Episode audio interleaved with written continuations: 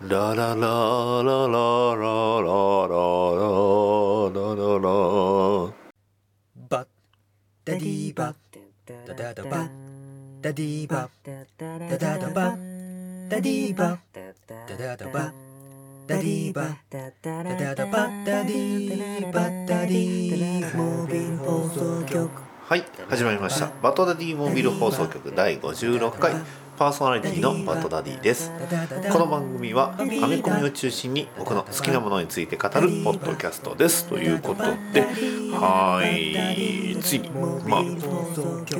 まあ、あの特にね、えーこれといってアメコミ関係で変わったことっていうとそんなにないんですが何を言ってるか。まああのねえーまあ、そういう時こそ何て言うんですか、ねえー映画の「ジャスティスリーグ」も落ち着きましたしあの、ね、世間では「スター・ウォーズ」がちょうど公開されたということで盛り上がっておりますが、まあ、どちらかというとね、えー今でこそこうコミックの方にねちょっと力を入れれるんじゃないかなと思いながらまあいろいろね、えーコミックの方も、えー読んだりはしてるんですが皆さんいかがお過ごしでしょうか、まあ、ちょっと年末になりましたということなので非常にね、えーお忙しい方も、えーたくさんおられると思います。ね、えーまあそんな、えー冬のねこんな日に、まあ、やっぱりね、このバッドダディモビル放送局を聞いて、ね、ゆっくりとアメコミについて増資を深く、えーね学んでいただければと思いながらもそんなね、えーことをやる方がどれぐらいこの世の中にはおるのかというふうに思いますと。はい、えーそんな感じで始めております、えーバッドダディモビル放送局、えー今回は映画の話をさせていただきます。第56回。テーマは映画「バートマンフォーエバー」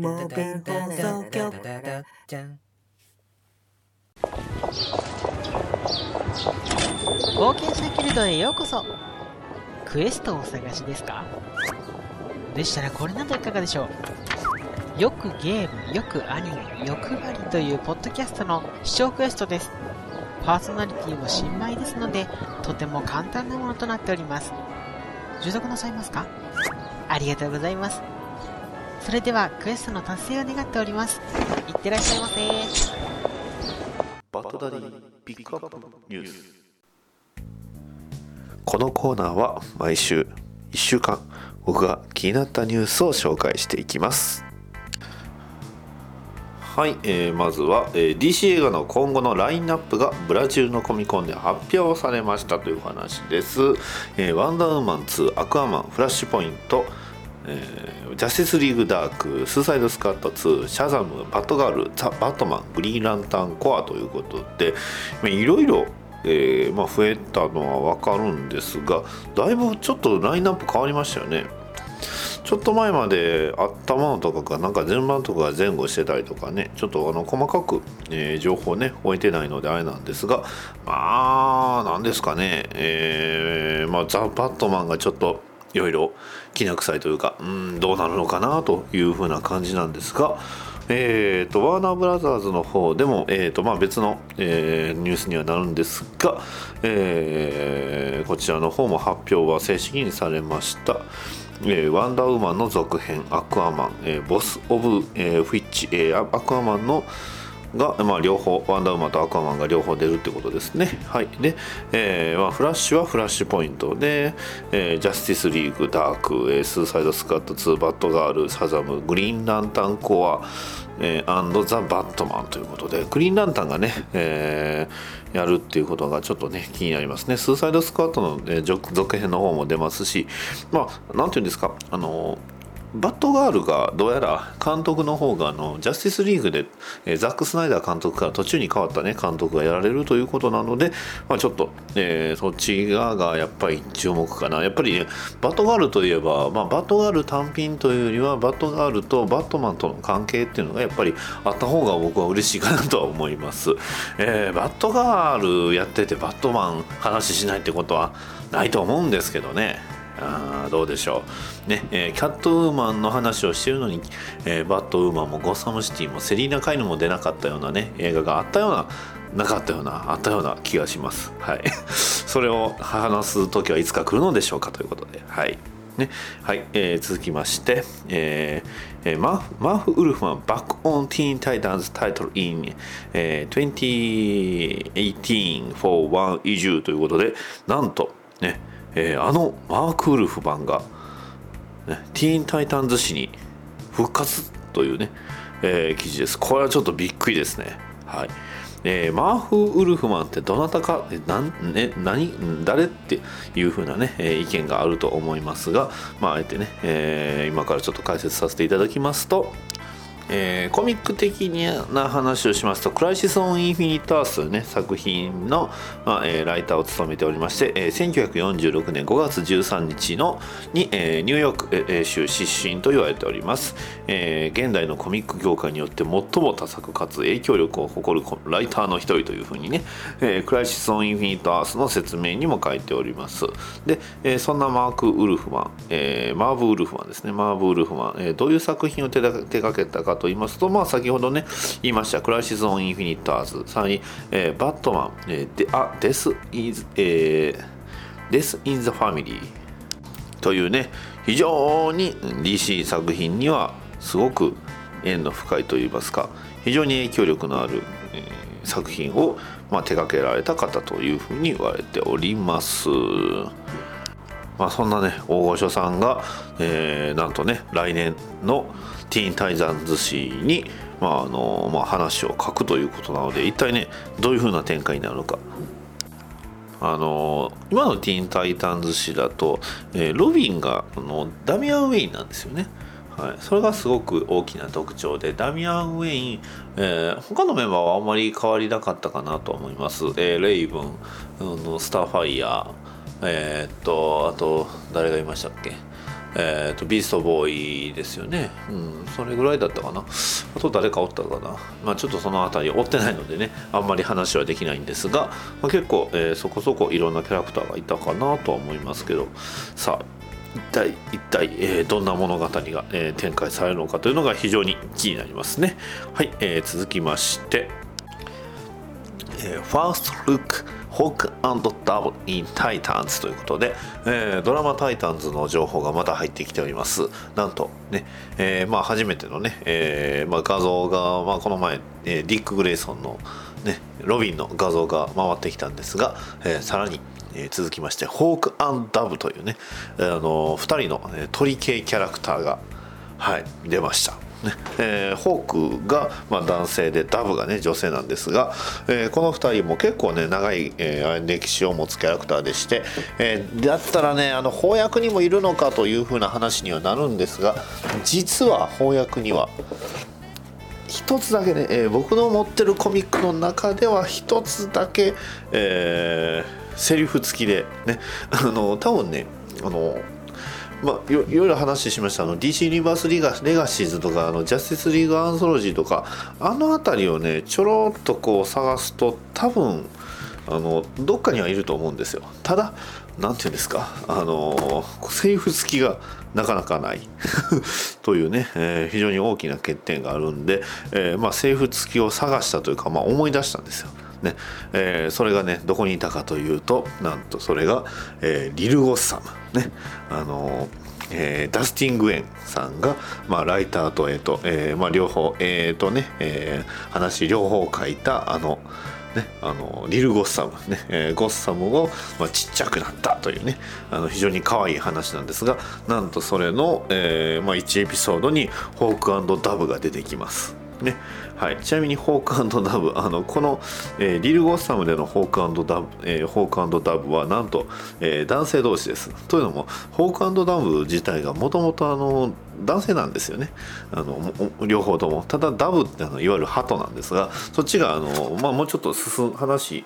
が、まああのね、時代が進むにつれてシルバーエイジだったかモダンエイジだったかの時代ぐらいに、まあ、あの女性になってしまったということです、ね。えーただリル・ゴッサムでは なぜか、まあ、おそらくダスティン・グエン先生のあの趣味だとは思うんですが、えー男性のダブになってます、ね。えーですので、まあ、なかなかね、えイメージないとは思うんですがもしね機会ありました、えリル・ゴッサム第2巻の方に、えー1エピソードだけ登場します。ホークダブ、ね。えー今後、えー要注目キャラクターなんじゃないかなと思います。はい。はいそれでは以上になります。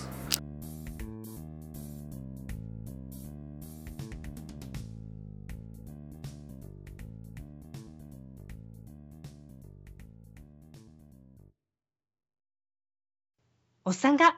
ロボットの話をする番組。イラつくわー。でも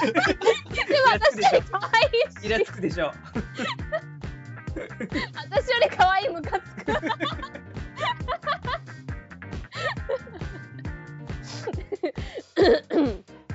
アニメ声でいきますか？いや、俺は別にどっちでもいいよ。何の対抗なのこれ。やっとくかじゃあちょっとアニメ声もやっときますかやっときますか。はいいきますよおっさんがロボットの話をする番 これでいきましょう。はい、えー、こういう番組やっております。皆様、おメールお待ちしておりますんで、よろしくお願いします。そのまま使います。組 気持ち悪い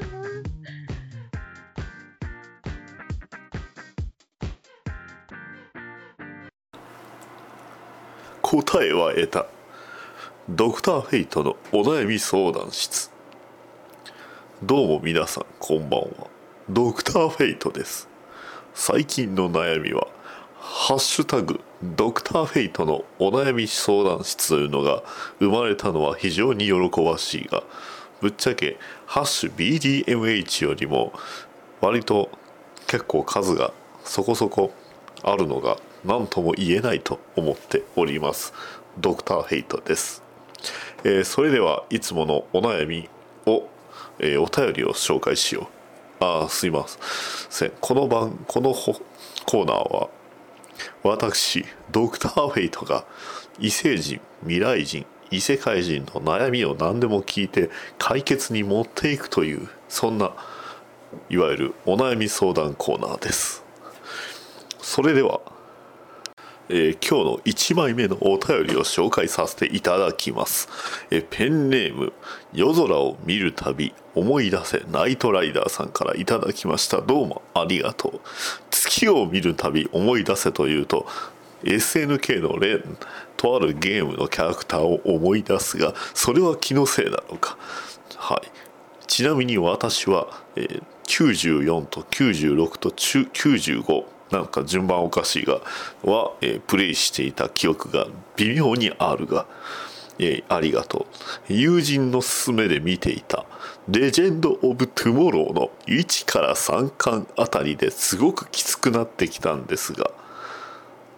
ここから巻き返しありますかといただきました。どうもありがとう。そもそもアローとフラッシュを見ずにレジェンド・オブ・トゥモローに手を出すのがなかなか冒険的だとは思います。まあなんというかレジェンド・オブ・トゥモローの紹介が DC 版アベンジャーズという書き方は私はいさかいささかいかがなものかと思うぞ。どちらかといえばジャスティスリーグインターナショナルとかねそういうのがドラマ化してくれれば割といいとは思うんだが DC 版アベンジャーズというとただの炎上するだけだとは思うが全く、えー巻き返しについては何とも言えんがだが一つだけ言えるのはブランドン・ラウスはエロいということだ。な、えー非常にお花畑っぽい感じではあるがさすがスーパーマン俳優といったところか。私のおすすめはブランドン・ラウスだ。ちなみにキャプテン・コールドの役の役者さんはもうかっこよさが完成し続ぎてね直視するのもなかなか難しい。まあそういうところで楽しみを見出すのも悪くはないと思う、え以上だ、え続きましてお便り。ラジオ、えペンネーム移民の歌をバックに両手にナイフを携えてかっこよく登場したい兄上大好き。神からいただきました。どうもありがとう。ドクターフェイトさん。こんな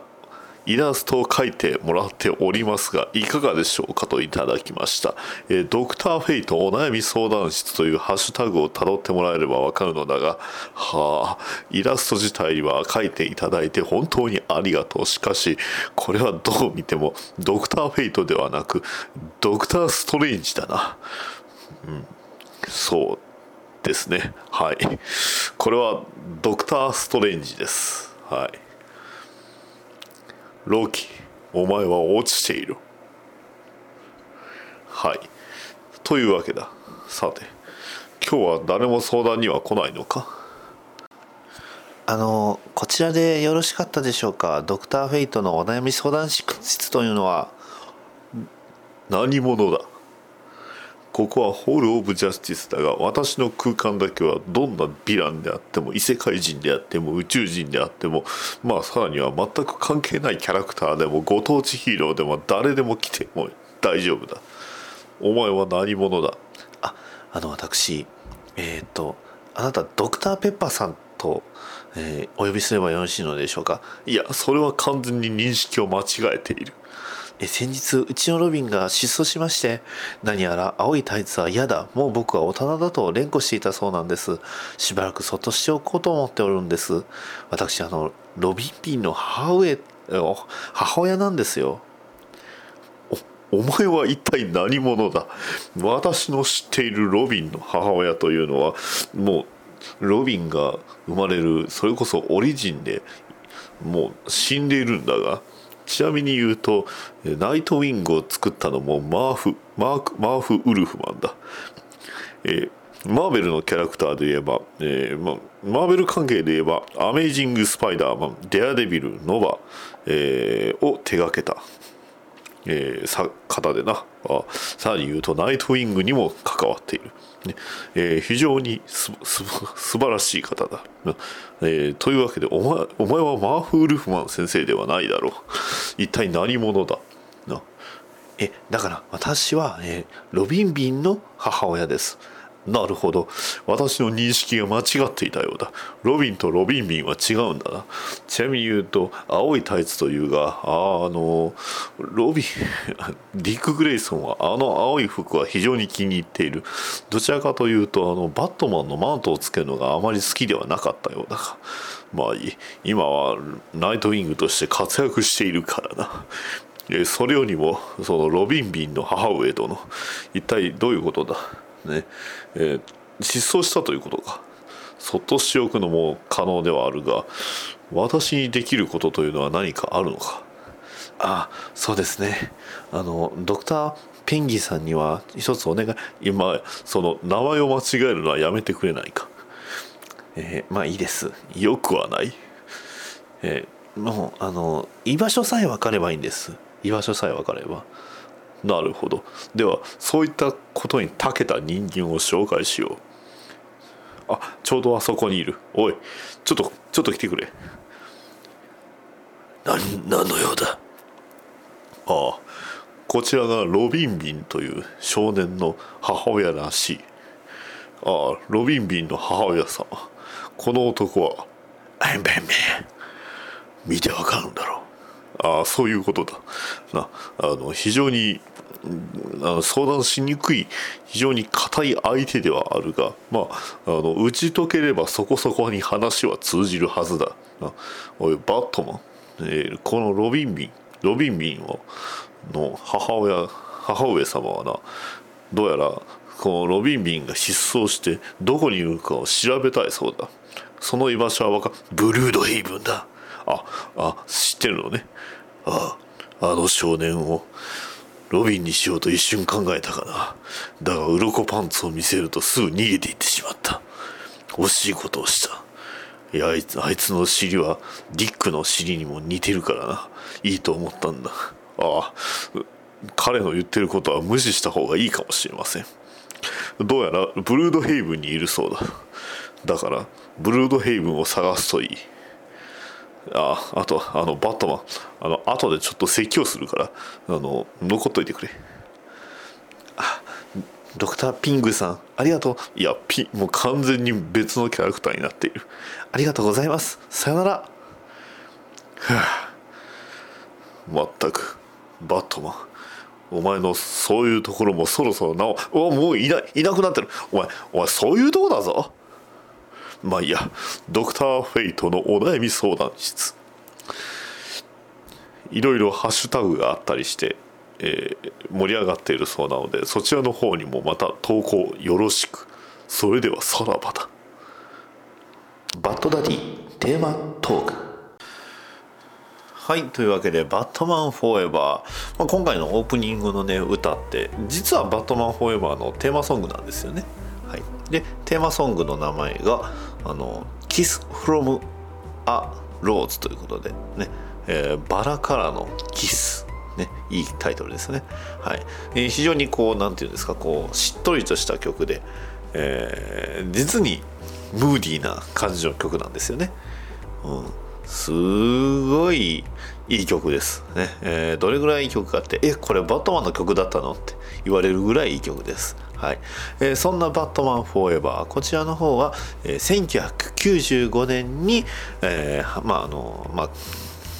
作られました映画作品ということで、えーバットマンの作品としましては、まあ、いわゆる、えー映画で話するとなると、あのーまあね、前作が「バットマン・リターンズ」こちらが1992年にありまして、えーまあ、それまで「バットマン」と「バットマン・リターンズ」の映画監督は、まあ、ティム・バートン監督だったんですがそこからねスタッフキャスト一新しまして、えーまあ、これまでの方向性っていうのを、まあ、ダークな非常にダークな方向性だったんですがそこから、まあえー方向一点、まあ、どちらかというとコミカルな、えーコミカルっていうと難しいあのちょっとね語弊あるんですが、まあ、どちらかというと、非常に親しみやすい。あのバットマンのステレオタイプなアメリカンヒーローっていうのに若干近づけたバットマン、まあ、ただそれであってもあのバットマンとしてのテーマ性を失ったわけではなく、まあ、やはりバットマンのオリジンであったりだとかあの、ね、ゴッサムシティっていうものの恐ろしさっていうのは結構、えーある程度描いて、えー拾ってた、えー作品なんじゃないかなと思います、えー監督は、えージョエル・シュマッカー。ね。えーあのまあ、バットマン・フォーエバーと、まあ、手掛けた作品でいうとバットマン・フォーエバーと、まあ、その次の次回作バットマンロビン、えーまあ、ミスター・フリーズの逆襲。で、えーまあ、有名。で、えーバットマン役は「えートップガン」というね、えーあの映画。あの有名な映画ですよね「トップガン」ね、あの戦えーアメリカ海軍の戦闘機パイロットの映画ですよね。あの航空アクションゲームにもなりましたよね。あのシューティングゲームで。ありましたけどそんな「トップガンの」えーアイスマンというねキャラクターで、えー知名度を上げました。バル・キルマー、ね。えーさらに、えートリトミー・リー・ジョーンズ。ジム・キャリー。マスクのね、えージム・キャリー。ニコール・キットマン。ドリュー・バリモア。そしてあのロビン役で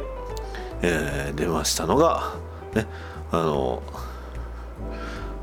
クリス・オドレルということでまあなんていうんですかこうなんかまさにハリウッド映画っていう感じですよね、えー豪華キャスト、ねえーさらにバットスーツバットモービルデザイン一新ということで非常に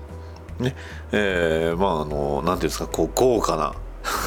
顔ぶれという、イメージではありました。はい、で、えーまあ、あの今回はね先ほどあのロビン役でねクリス・オードレルさんが出たということで話したんですが、まあ、映画に、えーまあ、それこそね昔のバットマン映画ねあのティリリリリリリリの時代のねバットマン映画には出ていたロビンが、まあ、あのバットマンとバットマンリターンズには出てきてなかったんですが、まあ、また再び、ねえーバットマンフォーエバーで、えー再びロビンが活躍するということです。ねえーただ今回のロビンは、まあ、ロビンっていうとね、えーまあもね、別名が、えーボーイ・ワンダーというね、えー驚愕の少年というふうな、あのーまあ、肩書きがついているんですがあの今回のこの「バットマン・フォーエバー」のロビンっていうのはどちらかというとバットマンの、えー相棒、まあ、サイドキックではあるんですが少年というよりは青年の相棒で、まあ、どっちかというとこうちょっとバットマンと、えー比較して、えー明るくてそして、えーまあ、ちょっとこうキザな、ね、クールで。であいつつ何て言うんですかこうしょ、えーまあ、そのアメリカのその若者の象徴みたいな、ね、少年ではなく若者というような、まあイメージが強いキャラクターなんですよね。えーストーリーとしましては、えーまあ、バットマンに恨みを抱くトゥーフェイス、ハービー・デントというね、えーまあ、キャラクターがおりましてそのハービー・デントが、まあ、あのゴッサムの街中で大暴れしていると。ねえー一方その、えーブルース・ウェインの、えー経営する、まあ、会社ウェインえーウェインエンタープライズの研究員であったエドワード・ニグマというキャラクター、まあ、この、えーキャラクターがいわゆるその、えージム・キャリーが務めるんですが、えーまあ、とあるね、えー非常に凄まじく怪しげな装置を作るんです。というのもその人の、ね、ちょ脳内に 3D のホログラムのね映像を送り込んでこうそういうあたかもこう 3D の世界にいるような今でいうところのこれ、えーおそらく VR ですよね。えー VR っていうのが、まあ、機械を使ってこうね映像を見せたり、まあ、ものによってはあの網膜に映し出したりとかするような、えーものなんですが、まあ、こちらのね、えーバットマンフォーエバーに出てくる VR は、えー脳内にね直接、えーまあ見せるという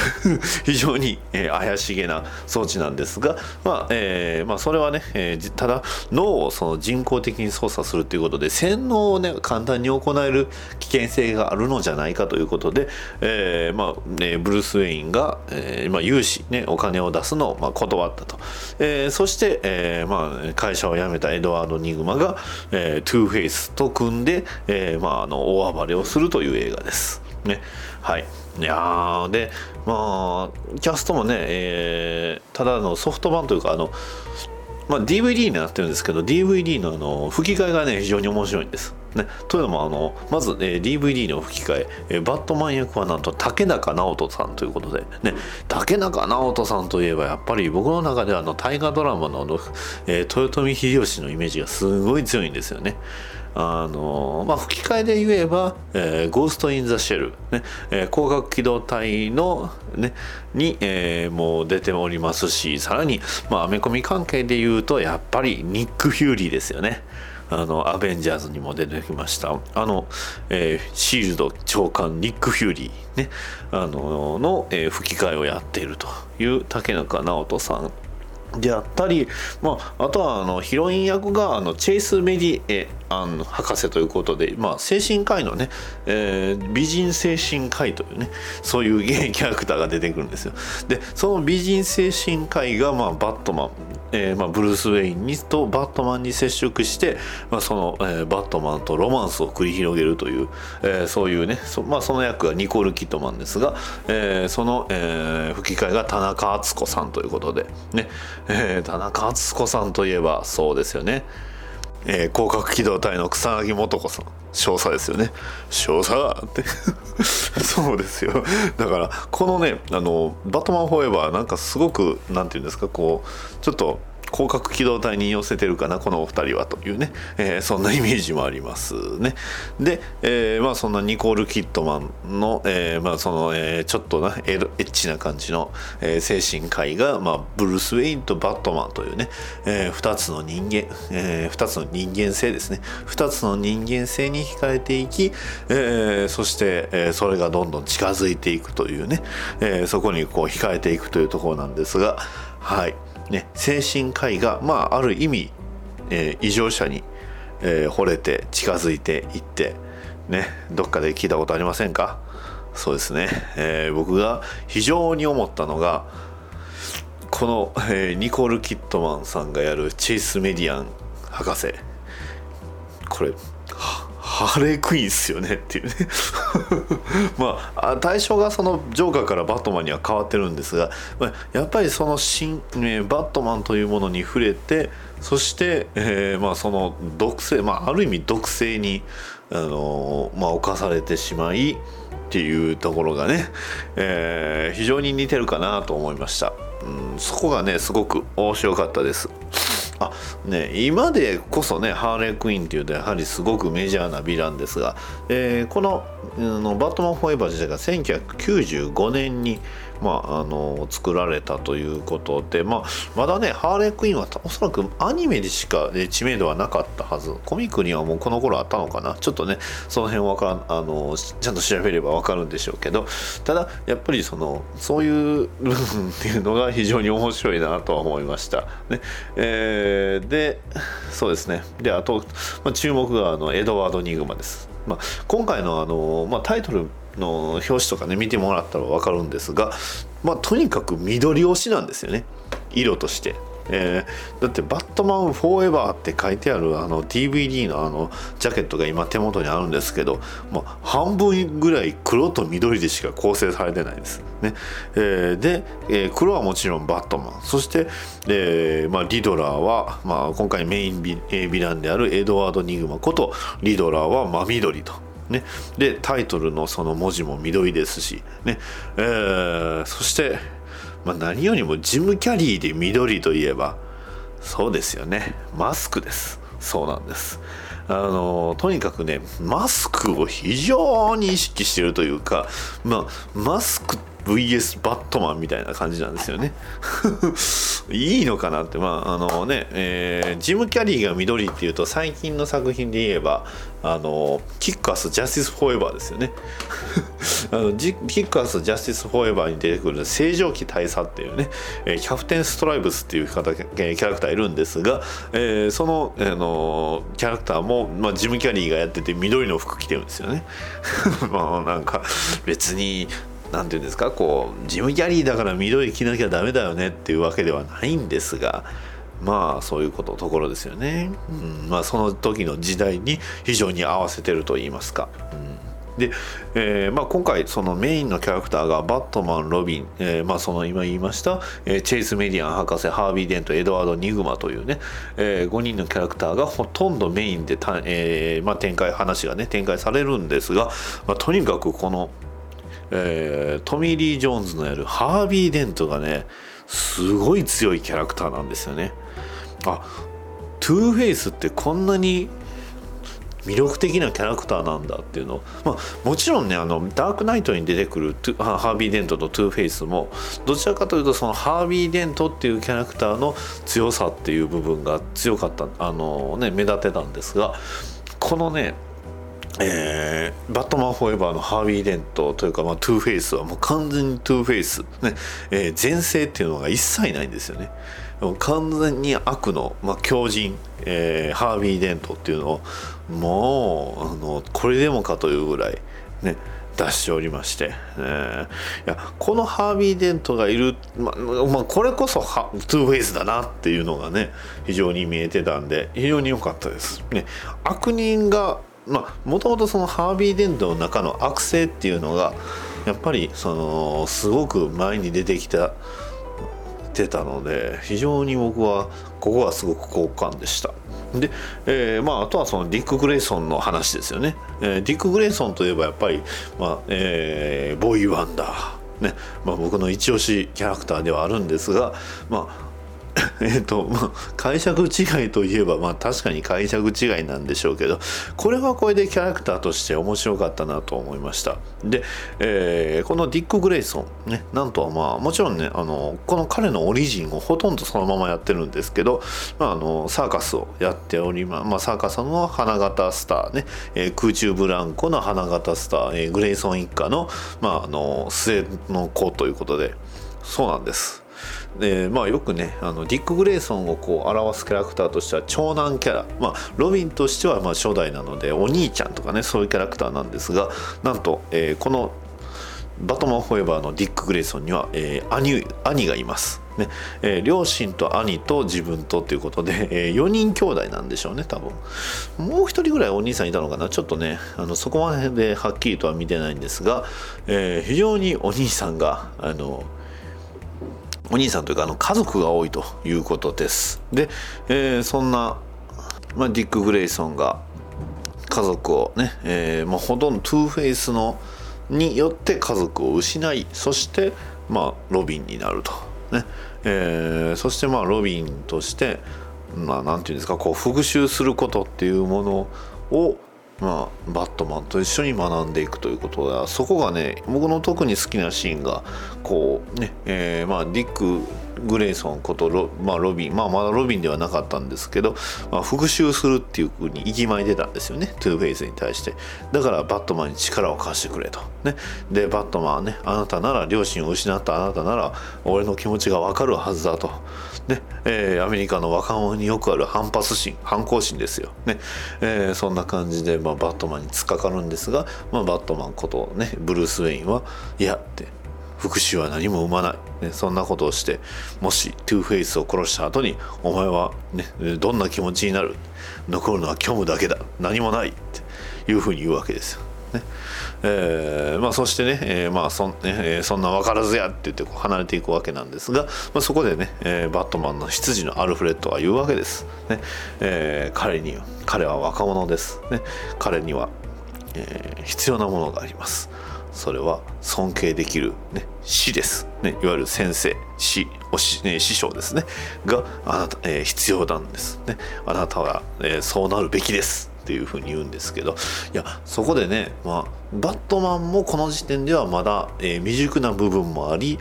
えーまあ、もちろんディック・グレイソンはもう若さに任せて未熟だっていうところが非常にいいんですよね。この未熟なバットマンと未熟なロビンっていう時がやっぱりバットマンっていうとやっぱりいろいろ作品いろいろありますけどやっぱり完成されてる部分っていうのが多々多い。ね。えー部分、まあ、特に目立つ作品は完成したバットマンっていうのに非常にみんな行きますしそれこそね最新作のねジャスティスリーグでもそうでしたしバットマン V スーパーマンでも、まあ、年老いてね、えーまあ、年月が経ったバットマンっていう、えーのがやっぱりベテランっていうイメージがすごく強いんですが、まあ、ここのその、えーブルース・ウェインことバットマンはもうわりかし全くそのどちらかというと未熟な側というかまだバットマンとしては完成されてないけど、まあ、今頑張ってもがいて苦しんでるという部分が非常に良かった。ねえーただまあなんていうんですか、えーまあ、状況としましては、まあ、いわゆるバットマンとバットマンリターンズのイメージがあるんでそれの続編かなと思ってしまうとあれってなっちゃうんですよね、うん、だからバットマンリターンズは本当バットマンリターンズだけで見るのが一番いいかなと思います。ね。えーまあ、えーちょこちょこあの笑えるネタとかね、えー特にその、えーリドラー役、えー吹き替え版だと島田敏さん、ね。えー島田敏さんといえばやはりねガンダムシリーズの、えーシロッコね。えーパプティマス・シロッコであったりだとか、えードラゴンボールであればブロリーとかね、えーそういうキャラクターをやってる方なんですが、まあ、最近の作品でもいろいろ出てるキャラクあの方で非常に、えーいろんな作品で、えーアニメでよく見るキャラクターなんですが、まああのこのね島田敏さんのねリドラがすごいんですよ。声がねもうめちゃくちゃ高くてこうねえー非常に最古というかね飛んでるキャラクターなのが良かったですね。はい。まあまあ、えー非常にねあの作品この全体通して見てもしっかりとそのバットマンがこう苦しんでねなんか、えー傷ついて戦うシーンもありましたしさらにまあ最後の最後の逆転っていうね逆転の一手を取るっていう部分もしっかりと描かれておりましたので、まあ、あのバットマン好きもそうですし、まあ、ディック・グレイソン好きの人には割と解釈違いっていう部分、まあ、僕個人的には非常にねあのクリス・オドレルのオドレルのディック・グレイソンってすごくいいとと思うんです。どっちかっていうとこうナイトウィングに近づいてる部分が非常に強いっていう部分でね、うん、で、えーまあ、バットマンに対抗してやろうというかね、えー非常に背伸びをしようとして頑張ってる部分っていうのがあの非常に好感の持てるディック・グレイソンでしたのでそこはねすごくおすすめかなとは思います。ね。あのまあその時代 あの92年らしい作品ではあると思いますので、えーまああのまあ、レンタルでも、えー多々出てますし、まあ、僕はちょっとねレンタル安く売ってたから買ったんですが、まあ、バットモービルもかっこいいし、うん、非常に、あのーすごくヴィランにねすごく魅力をすごく感じる、まあ、もちろんメインキャラクターはもう完全にはっきりしてるっていうのがいい話だったかなと思います。ねえーで、まあ、あのデザインをね、えー話させてください。ねただね、まあ、このまあこの後のねバットマンロビンでよく言われるネタではあるんですが、まあ、すでにこの時からバットマンのデザインには、ね、バットマンのスーツにはもちろんロビンのスーツにも、えーなぜか、えー乳首がついておりました。ね、ということを、えー一言だけ、えー言わせていただいて、えーこの作品の締めとさせていただきますって何やそれ。はい。ね。あのーバットマンのね、あのデザインスーツのデザインが結構かっこいいんですよ。バットマンロビン。あごめんなさい。バットマンフォーエバーか。バットマンフォーエバーのねデザインすごくバットマンのデザインいいんですよ。うん、あのなどっちかっていうとねニュー52にすごく近いんです、まあ、いわゆるそのパンツがないというか。ね。で、えーまあ、全体的にメタリックな感じなんですよね。で、えーバットマンのデザインだけで言うと、まあ、あの途中で1回だけバットマンデザイン変わるんですが、えー結構あの前半はね黒いんです。ね。バルキルマーバットマン。黒いで、えー思いっきり乳首のついている。で、えーまあもちろんエンブレムと、まあ、黄色のやつあるんですが、まあ、どっちかっていうとあのダーえーとティム・バートンのバットマンに近いバットマンなんですが、まあ、それでも乳首はつけてるっていう感じなんですよね。で、えー途中から最後の方になると、えー全身が銀色っぽくなってで、えーまあカウルは黒青青っぽい黒なんですよね。そこは変わらないんで、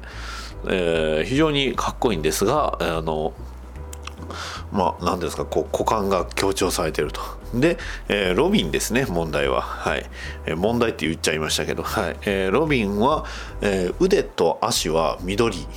で、え真ん中はあの何ていうんですか金太郎みたいな感じで赤いんですけどあの非常に股間がね、え強調された、えバットマンよりも強調された、まあ、これはこの辺りはなんかクリス・オドレルの方にもこうこだわりがあったみたいなんですがそしてもちろんね乳首がついてる、えーアルフレッドねえ執事のアルフレッドが私が作りましたって言うてました。ゲロしましたんでね、まあ、アルフレッドの趣味なんでしょうね。はい、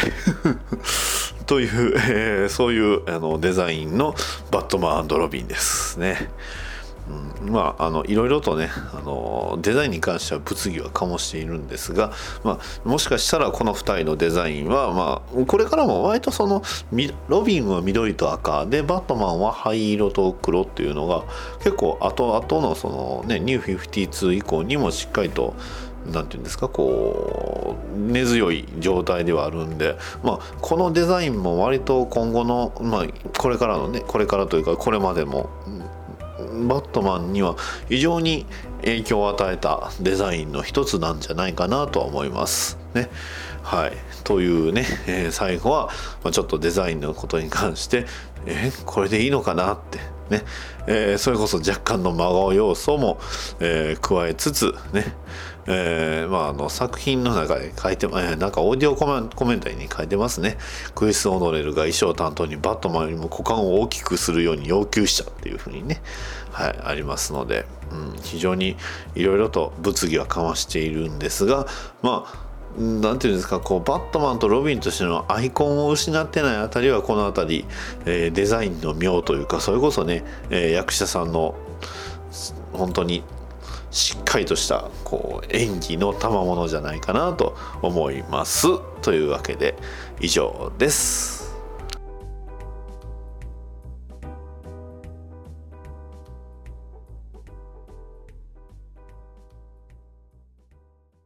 バッドダディの真顔ゲーム。うん。えうん。はい。とね、えー以上というふうには言うたんですが実はこの「バットマンフォーエバー」ゲームになっております。ね、えースーパーファミコンで出ておりましてはい、なんとね、スーパーファミコンとでメガドライブから出ております、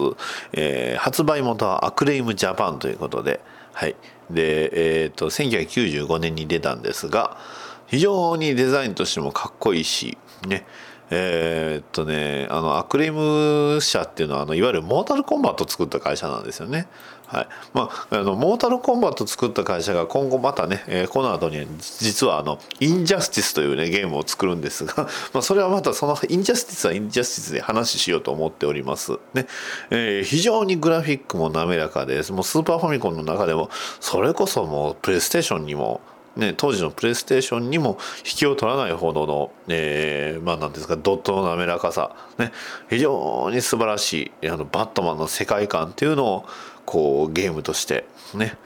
再現してさらにバットマンだけじゃなくてロビンもね操作して、えー 2P で協力プレイもできるっていうゲームではあるんですがただ操作性がねというのもあのジャンプがね十字キーの上を押さないとジャンプしないとかねワイヤーの射出射出をこうセレクトボタンでしないとダメとかこう上ワイヤーを押す時に非常に難しいっていうのをねあのまあ、とあるあの行かれるゲームオタクが起こっておりました。ね。まあ非常にデザインとかねあの話、えー非常にグラフィックもねあの世界観のあれも非常に良かったんですがどうしてもねそういうところであの 罰をねもらってしまったっていうのがちょっと悲しいかなとは思います、ね、そんなゲームもありましたのでねはいそんな感じで、えバッドダディ、ねえーゲーム大好き D うんということで、はい、えー今回しまさせていただきます。はい、ね、あのーとあるね、ポッドキャストの方が、どうやら僕のためにとあるゲームの、え話をしてくださるということで、あえて僕もこういうふうにゲームの話をさせていただきましたので、はい、えーこれはある意味返礼の一つ、返礼かのか、いいのかな、えー返礼の一つということだと思っとってもらっても僕は一向に構いませんということです。はい、以上です。毎日たくさんのゲームが消費されていく中で、自分の知らないゲーム、まだまだあるかもしれませんね。もちおのゲーム大好き DX では、私、もちおがこれは面白いと思ったゲームを毎月1本紹介しております。iTunes でもちおのゲーム大好き DX を検索してみてください。あなたの知らない1本見つけてみませんか？もしよろしければ購読してみてください。お気に入りのゲーム見つけられると思いますよ。お便りのコーナー。はい、それではハッシュ BDMH にいただきましたお便りを紹介させていただきます。えー逃げない浅沼劇場さんより1周年のおお祝いコメントをいただきました。ありがとうございます。いつもお世話になっているダディさんのバッドダディモビル放送局が祝1周年おめでとうございますみんなでドクターフェイトに質問したり番組にメッセージを送ってみよう美声と知識で返してくれるぞというふうにいただきました。ありがとうございます。えー時たま非常に音質が悪い時もあります。その時はね、えー正規化だったり、えーまあね、いろいろね、えーやってるのをこう手を抜いた時とかねマイクから非常に声が近い時にやってしまいがちなのでね、えーそのあたりはもし可能であればご注意ください。直すか直さないかは、まあ、僕のね、えーその時の気分次第です。というわけです。ありがとう。逃げない。浅沼劇場さんありがとうございました。続きましてダーさんからいただきました。ありがとうございます。何気にコントにイラストリクエスト入れてきた。ちょっと GOG 見てくれよ。ということでいただきましたが、まあ、おそらくあのガーディアンズ・オブ・ザ・ギャラクシーのネタを振った時に、まあ、もうちょっと他のね、えーキャラクターもあればいいのにみたいな話を、えー拾っていただいたんでしょうかね、はい、ただまあ一番の問題点はね僕がガーディアンズ・オブ・ザ・ギャラクシーを見てないというところにありますのでまあいつか いつか見ようと思いますっていうのはね、えーそれは絶対に見ないような の文句ではあるんですがでもねガーディアンズ・オブ・ザ・ギャラクシーはね絶対にあのどうなんでしょうね。面白いとは言うんですけど、えー実は合わなかったとかそういうねひどいことを言いそうな気がしてすごく怖いんですよね。はいじゃあどうでしょうね。はい、えー続きましてごえじさん。えーネタアートラジオのごいじさんからいただきました。ネタアートラジオさんですよ。よろしくお願いします、え1週間1周年ごめんなさい。1周年おめでとうございます。アメコミの情報を担当聞けるポッドキャストとして毎回楽しみにしております。これからも末永く続けてくださいね。あと推し原書会も期待していますというふうにいただきました。ありがとうございます。あったんですよね。はい。推し原書会。いわゆるバッドダディ今週の一冊。ね。えーなぜなくなったかというと、えーそこまでね1週間に1回じゃ収まらない。というのもあったのと、まあ、あまりにもニッチ向けすぎて、えーていうのかこう反応全くねこれはもらえないというかえー喋、っててもあんまり ちゃんとそのまとめきれてないというのがいろいろ原因で、まあ、なくなったコーナーもあったんですがまあ原初回ですね。もう他の人いつも以上に置いてけぼりのぶっ飛ばしでやる可能性はあるかもしれないです。特にね最近で言えばバットマンアニュアルですね、ナンバー2であったりだとか、えーダークナイトメタルですね。とあとはあのドゥームズデイクロック。いやーちょっとね直近で話したいとは思いますがただなんとね、えーそれも関係しまして実はこのゴエジさんという方がね、えーやっておられます。それこそうちのラジオなんかと比べましても非常に長い間やっておりました、まあ、今もやっております、えーネタアートラジオさんというね、えー子供たちが寝た後に、まあ、奥さんと、えーまあ、収録するという、えーそんな非常に素晴らしいえー、なんていうんですかボードゲームがねすごい増資の深い方でさらにねあのホラー界とかいろんな話もあるんですけど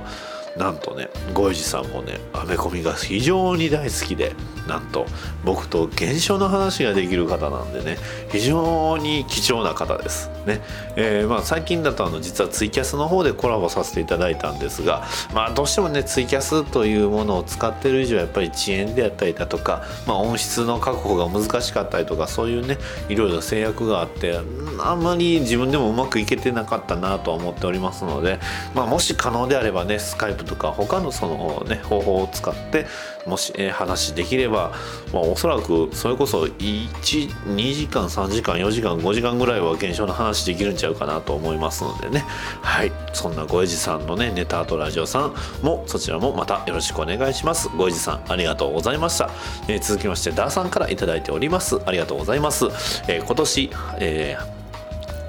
ハッシュ BDMH で漫才させられた方々ということで、えー何枚かイラストをねまとめていただいております。いや今年のね振り返りですね、えーまずえーえーっと、えールーク・ケイジっぽい方。ね。えーアイアンフィストっぽい方。ね。でその後ろにはあのデッドプールっぽい人がいますね。で、えーさらに、えーレオナルドっぽいから、えー方と、まあ、ディックっぽい方、はい、で、えーさらにフラッシュと、えーバットウーマンと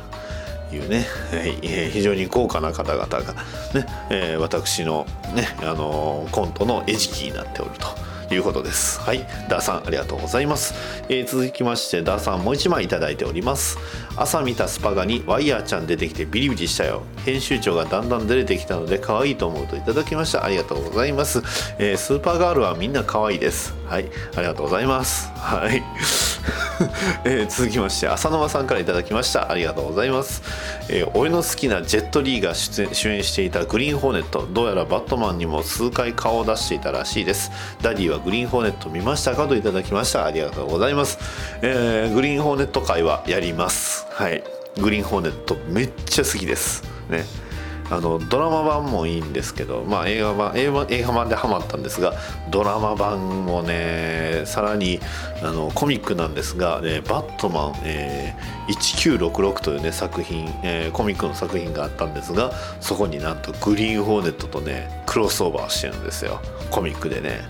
まあ翻訳はねいいもう年単位で年単位というかもうおそらく翻訳はないとは思いますがこれがねいいんですよ。はい、というわけでね、えーグリーンホーネット会もやります。はい、もうそれは、えーはっきり言うときます。やります。はい、えー浅沼さんありがとうございます。はい、えー、ともう一つはね、えードクターフェイトえーお悩み相談室が来ておりますので、それはまた来週ですね。きます。えー続きまして、えーピスケさんからいただいております。ありがとうございます。1年間お疲れ様でした。これからも濃厚なバッドダディさんのお話を期待しております。ドクターフェイトさんに質問、おっとっとっとっとっと、あかんかかん。えードクターフェイトさんにも質問が来ておりますので、またね、えーそれは、あの、また来週に、え回させていただきますので、えーピスケさん、ありがとうございました。えー多くのお便り、コメント、ありがとうございました。以上です。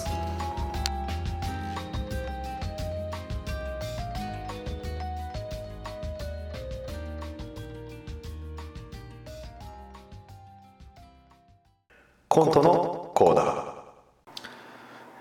ににににににににににににににに私の名前はヒットガール最近もう役者さんが年を取りすぎてあのドヤ顔を見られないといろんな大人のおじさんたちがみんなしんみりしてるけど私は気にしないわ今とある男から逃げてるのあれは何だろう藤田和ひかえ和弘先生？えよ読み方わかんないや。日本語なんてわかんないもん、ね。えーそんな人が書いたっぽいなんかフクロウみたいなキャラクターがおおっさんがすごい追ってきてめっちゃ怖いの、えーさっきから銃撃ってるけど全然聞いてないの。ああれは一体誰だろう？とにかく誰か助けてほしいんだけど。養生ちゃん俺を呼んだか。うわいきなりなんかまたあのバットマンっぽい人があのあなただ何者？俺の名前はミッドナイターだ。ミッドナイターと呼んでくれ。あそのままなのね。一体あなたは何者なの？うん俺はなまあ、えーワイルドストームという誌で、えー雑誌で、まあ、バットマン的な存在として活躍している。ちなみに俺は結婚している。あらそんなこと聞いてないんだけど。へええーどんな子？うん、えー白くて肌はな肌というかスーツなんだがまあ肌もそうなんだが基本的に白くてで体がでかくてムキムキでいやちょっと待って。えムキムキなのね。はい。あのまあ鍛えてる女性。私だって鍛えてるから、えーそこそこ体には自信あるんだけど。ええーで他に特徴は？あ金髪がサラサラでな。でさらに空も飛ぶし、えスーパーパワーも持ってるし素晴らしい。俺は尊敬しあいつを実は尊敬しているんだがそれは口にはあいつには言わない、えそういう関係だ。へえそうなんだ。ねのろけるってるところ悪いんだけどあの後ろのあれなんとかしてくれないの？ああ任せろ。俺はそのために来た。あいつの名前はオールマンだ。あいつはな俺がお気に入りのあのディック・グレイソンをな痛い目に遭わせたひどいやつなんだ。えへえなえあうんそうおお気に入りね。私の記憶だとディック・グレイソンってあの男だと思うんだけど。ああそうだ。俺は男だって。男と結婚してるからな。ああなるほど。あそういう方なのね。あいやすごいいいあの大事だと思うわ。あのやっぱりねあの好きになるのにこう性別ってあんまりそのそこはね、えー関係、えーしないとは思うの。それはすごく大事だと思う。ね、えーまあ私はねあのあの若い男のだあの体を見てちょっと興奮するぐらいの女の子だけどあなたはすあのまああなたもそういう意味では一緒なのね私と。ああそういうことだ。だからな。お前はお前とお前を助けようと思っている。なあのまあただな悲しいんだが俺に惚れてもあのそれは悲しい結果にしかならねえからそれはよく覚えておいてくれ。あうん分かった。あの数秒で忘れるけどまあいいわ。えーでどうやってあいつを倒すの？任せろ。ぶん殴るそれだけだ。おらおおおお俺はおおお前はミッドナイターか。お前もディック・グレイソンを追い続けているらしいな。どうだ？俺と協力してディック・グレイソンファンクラブの一員にならないか。ちなみにメンバーにはラプターという男とそうだな。あとあのちょっと白いひげで白い白髪でであとあの片目が眼帯であのあんまり直接の名前は言わないんだがあの今度映画にバットマンあのジャスティスリーグの映画の最後の方にあのサプライズで出たような気のするあの男がメンバーだ。あもちろんアローにも出ていたがな。えー、あえー低い声が低い声のバリエーションあんまりないんだが。ああそう申し訳ないが俺はなあいつを追うんじゃなくてあいつと一緒に一緒の部屋で寝たこともあるような仲なんだ。だがだから別にファンというわけではない。まあどちらかと俺には愛する夫もいるしな。そういうわけだ。だからお前は絶対に許せん。おらうおく羨まじゃなくてくそ。最近最近私は全然出番がないからお前が羨ましいんだ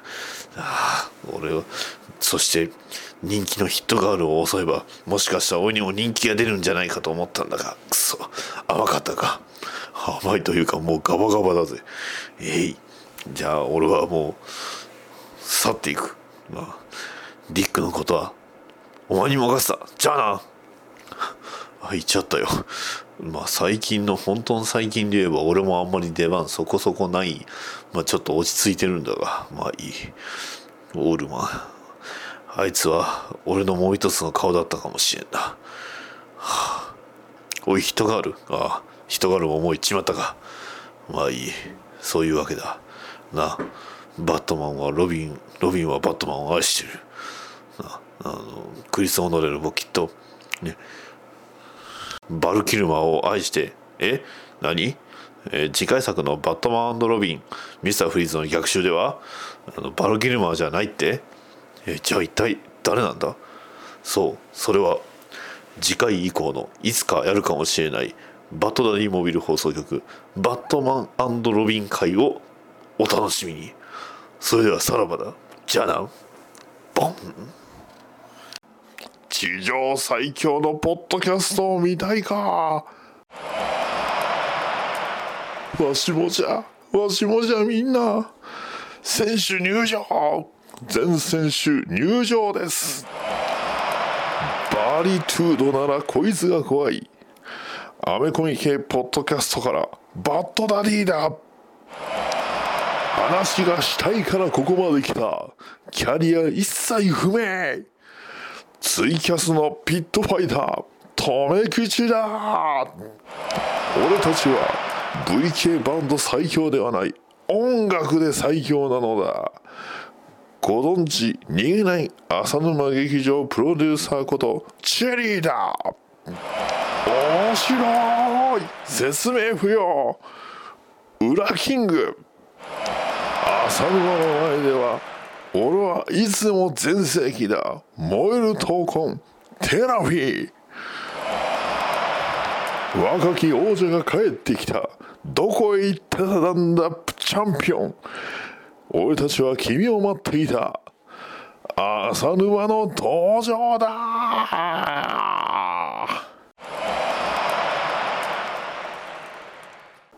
バッドダディモービル放送局は逃げない浅沼劇のなんと加えて負傷者発生に備え超豪華なリザーバーが用意されている。レント他は到着が遅れているようですが到着次第皆様にご紹介いたします。バッドダディモービル放送局は逃げない浅沼劇場を応援しております。はいいかがだったでしょうか？バッドダディモビル放送局第56回ということでね、えーいろいろ話させていただいたんですが、まあ、今回はね割とあのね、えーちょっといろいろね、えーいろんな方面に対してこういろいろね出した回だったと思います。まあ、ただ本当に今のアメコミのね、えーまあ、別のラジオさんでも話したんですがアメコミの魅力ねえー特にその DC の魅力っていうところでいろいろ話はさせていただいたんですが一つだけちょっとね、えー言い言い伝えきれてなかったのがやっぱりヴィランのね存在、まあ、特にこの「バットマンフォーエバー」を見て本当に再確認はしたんですがあの、まあ、ヒーローとヴィランの存在って非常に大事かなっていうのが本当思いました。ね、やっぱりそのすごく人気のあるヴィランっていうのはすごく息が長いですし、ね、それこそ、まあ、まマーベルがねちょっと僕の中でのそのマーベルでもうちょっと欲しいなっていうのがやっぱりヴィランなんですよね。だから、まああのまあ、マーベルのヴィランの中でもやっぱりロキってすごく大事なキャラクターだなと思いますし、ねあのまあ、スパイダーマンで言えばねこうなんていうんですか、えっとね、クレイトンというねキャラクターがいるんですがそれもね非常に僕は僕好みなキャラクターではありました。うんまあ、そんなね、えーマーベルのキャラクターも、あのにも言えるんですが、まあ、アメコミっていうのはすごくねキャラクターっていうのはすごくメインというかたくさん本当にあの追い切れないぐらいのたくさんのキャラクターがいるというのでまあとにかくそのキャラクターたち一人一人にそれぞれのキャラクターの、まあ、人生じゃないんですけどそのキャラクターの歴史というのがえー刻まれているっていうことところがまああのアメコミのいいところなんじゃないかなと思います。ね、えーそこまではっきりちゃんとねちょっと整理はできて反問はできてないんですが、まあ、あのもっとね、えーネタとラジオさんの話ではあの非常に、まあ、ゲストで言った話では非常に緊張しまくっておりましたので、えーですのでね、えーとてもあのお聞き苦しい部分もあってあのゴイジさんには編集おそらく相当大変なんじゃないかなというのがあるんで非常に申し訳ないんですが、まあ、もし他のね、え機会がありましたらそれこそバッドダディモービル放送局のねゲストの方で読んで話していただこうじゃないかという気持ちも非常に強いので、はい、もしねゴイジさんの方でいいよっていう風に言ってもらえたらもしかしたら話するかもしれません、えーその際は、えー初心者およびあのアメコミ、えー原書税以外えー置いてけぼり会をねやっていきたいと思っておりますので、ね、それこそあのなあのバットマン、えーバットマニアック あの例のその会に参加したね、えー、シンさんやユリさんのほぼための会みたいな そんな会になりそうですね。いやだって、えーねえ原書のそれこそね、えー今の現行でいう「バットマンアニュアル2」で感動したりあーそれこそそのね「アイアム・ベインで」の話で盛り上がったりするってやっぱり非常に僕としてはすごく貴重な方なので本当にこれからもね、まあ、特に来年、えーはもっとね、えーいろいろ、ね、活躍活動していきたいかなと思いながらも、まあのね、バトダディモビル放送局は基本あんまりあの変えずにね淡々とやっていこうと思っておりますので、えーそのあたりはまた皆さん、えーまあ、ハッシュタグでコメントしていただいたり、えレビュー書いていただいたりしたら非常に盛り上がね、え喜びますのでそちらの方もよろしくお願いします。以上です。バトダディモービル放送局ではお便りを募集しております。ツイッターのハッシュタグ、ハッシュ BDMH、ツイッターバトダディモービル放送局の絵の DM、メールアドレス、BATDADDYMOBILE アットマーク Gmail.com へのメールもお待ちしております。ポッドキャストのレビューの方もお待ちしておりますのでもしよろしければそちらの方も書き込んでいただきますとバッドダディ喜びます。それでは次回の配信まで。さようなら。